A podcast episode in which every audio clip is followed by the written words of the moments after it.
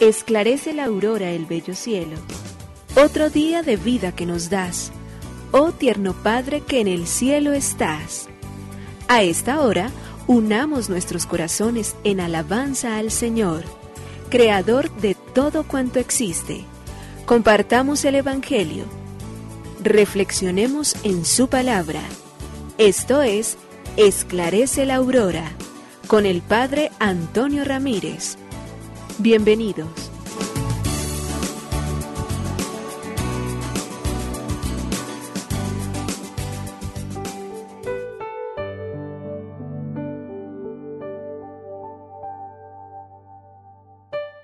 Muy buenos días. Hoy, martes 27 de septiembre del año 2022. Le queremos dar gracias a Dios, ante todo por la vida de los santos. Y hoy tenemos un hombre extraordinario, particularmente en el ejercicio de la caridad, San Vicente de Paul. La tierra produce frutos buenos, la tierra es abundante y la cosecha puede realmente ser extraordinariamente maravillosa si en la voluntad nos dejamos labrar y hacer como lo hizo San, Vicente de Paul, dándonos a nosotros muestra infinita de toda la bondad de Dios a través del ejercicio de su caridad con dos familias religiosas, las hermanas de la caridad y los padres misioneros paulinos vicentinos que nos permiten y nos ayudan a nosotros entonces muchos ejercicios y muchas prácticas a poder descubrir a un Dios vivo que sufre, que camina en medio de muchas adversidades. Ellos no dejan de desgastarse en su vida para poder darnos a nosotros testimonio infinito del amor que Dios tiene para con los hombres. Y los santos, que fueron los que inspiraron, los que inspiran y los que seguirán inspirando estas obras, nos llevan a nosotros entonces a buscar siempre para dar respuestas también del amor de Dios. Por ello necesitamos admirar y adorar, alegrarnos y saltar de gozo en su presencia, porque Dios es cercano, porque es amigo del hombre, porque está junto a nosotros.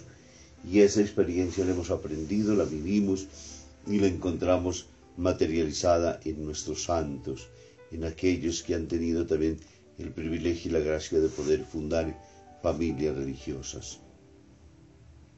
En esta mañana nos alegramos, batimos palmas ante el rostro misericordioso de Dios, ante su luz, porque nos ha hecho su pueblo, porque nos guía por nuestros caminos. No nos deja solos, no nos deja en la oscuridad, no nos deja lejos y distantes, sino al contrario, siempre ocupado de nosotros. Gracias a ti, Señor, por amarnos. Gracias a ti, Señor, por darnos ejemplos a imitar. Gracias, Señor, por encontrar en hombres y en mujeres de todos los tiempos una respuesta exquisita, exquisita totalmente al amor misericordioso de Dios. Que su palabra siga llenando de gozo y de esperanza. Que su palabra siga siendo el faro que ilumina nuestras noches oscuras nuestros días sin sentido. Que esa palabra siga siendo para nosotros el derrotero en nuestra existencia, nada fuera de Él, siempre con Él avanzando por este camino y pidiéndole que podamos ser verdaderamente los seres agradecidos que le dicen todas las mañanas, gracias, oh Señor, Creador del universo. Nos unimos a la Iglesia Universal que ora Esclarece la aurora el bello cielo, otro día de vida que nos das. Gracias a Dios, Creador del universo, oh tierno Padre que en el cielo estás. Nuestras voces unimos al concierto que el universo eleva ya en tu honor.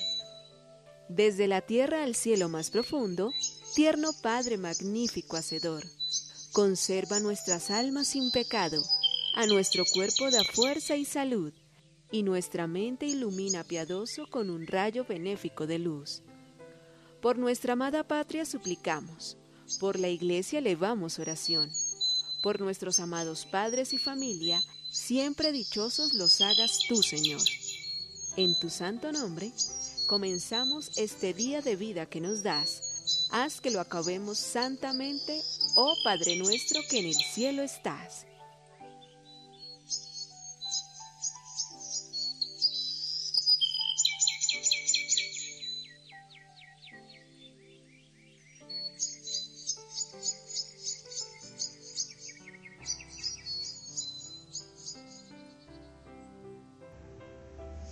Los hombres que vieron a Dios. En una aldea vivían dos hombres que continuamente se peleaban y no podían vivir sin ofenderse el uno al otro. A cada rato, por cualquier motivo, surgía una pelea. La vida se hacía insoportable para los dos, pero también para todo el barrio. Un día algunos ancianos le dijeron a uno de los dos, la única solución es que tú vayas a encontrarte con Dios. De acuerdo, contestó el hombre, pero ¿dónde? Basta que tú subas allá arriba, a la cumbre de la montaña, para encontrarte con Dios. Después de algunos días de camino difícil y fatigoso, aquel hombre llegó a la cumbre de la montaña. Dios lo estaba esperando allá arriba. El hombre cuando vio a Dios no quería creer.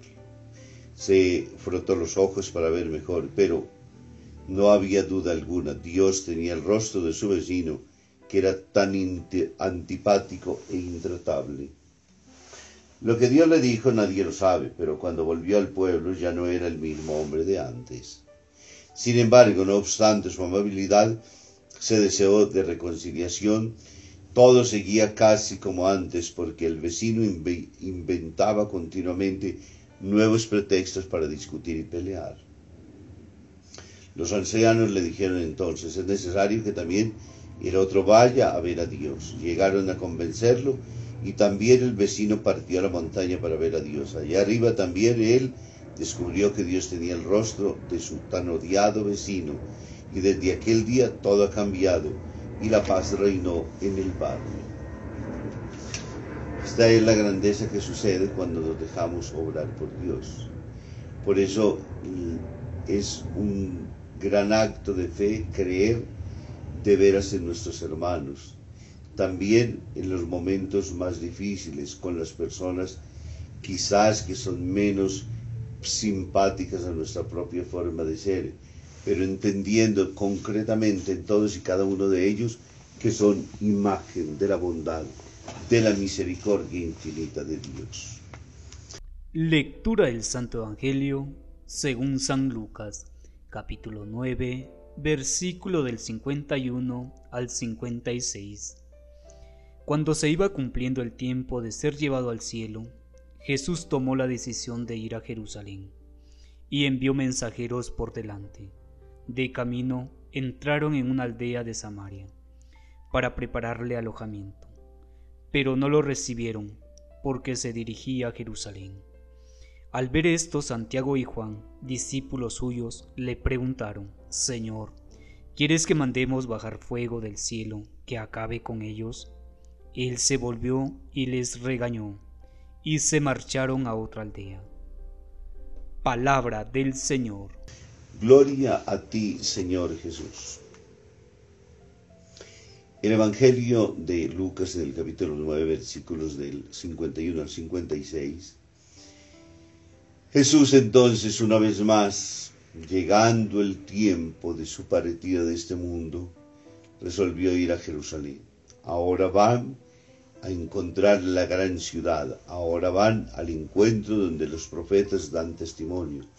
Y por ello envían mensajeros que van delante de él, preparando los caminos. Allí hay discípulos, allí hay apóstoles, allí hay hombres que convencidos del amor infinito de Dios quieren ir a testimoniarlo en medio de sus hermanos. Y resulta que estando en tierra de samaritanos, obligadamente Jesús tiene que pasar por allí sus misionarios, los enviados ahora entonces solicitan que sea acogido, que sea bienvenido, que Jesús al paso por aquella región se pueda quedar en algún lugar. A lo cual ellos responden rotundamente con un no, imposible. Un judío en nuestras casas, después de que nos han ofendido tanto, después que hay tantas y tan diferentes formas de poder entendernos entre nosotros, después de que hay una cantidad de preconceptos con los cuales ustedes no nos soportan ni nosotros los soportamos a ustedes, porque venimos de la diáspora, porque tenemos nuestro propio templo, porque nos consideran ustedes perros, porque nos ofenden durante todo el tiempo, no, no lo vamos a hacer. Entonces los discípulos que tanto aman a Jesús, allí están entonces Santiago y Juan, dos hermanos queridísimos, muy, pero muy comprometidos con la misión evangélica y muy comprometidos con la persona de Jesús, ahora entonces la pregunta es, quisiéramos mandar llover fuego y azufre y que destruya esta gente. Y viene de inmediato entonces el reproche del maestro. Se vuelve hacia ellos y los reprende. ¿Por qué? Porque el Evangelio es una oferta, porque el Evangelio es un encuentro, porque el Evangelio es una realización, porque el Evangelio es la luz, porque el Evangelio es aceptar la verdad, porque el Evangelio es vida y vida de abundancia. Y para ello entonces no puede ser impuesto absolutamente frente a nadie. La verdad es de quien la busca y quien se deja encontrar por ella. La luz es para quienes son buscadores y logran encontrar. La paz es para quienes habiendo encontrado a Dios, fruto de su propia unión con Él, ahora entonces les reciban la paz que Él nos ha traído. Por ello el Evangelio nunca debe imponerse, por ello el Evangelio es total libertad. Aunque amemos mucho a nuestros hijos, a las personas que caminan junto a nosotros, nunca los obliguemos a creer. Seamos testimonio, seamos luz, mostremos las ventajas y las gracias de poder estar junto a Dios y para siempre. Y eso quizás hará entonces que algunos puedan volver los ojos a Él y puedan encontrar la luz suficiente y puedan entonces decidirse a vivir como Él mismo nos enseña. Testimonio, testimonio de la luz, testimonio de la vida, testimonio de la verdad, testimonio de toda la infinidad y abundancia de bienes que podemos encontrar cuando le decimos a Dios sí. Que Él entonces nos permita creer y encontrarnos con Él para que en la libertad le aceptemos siempre. Que Dios bendiga el Padre, el Hijo y el Espíritu Santo. Muy feliz día.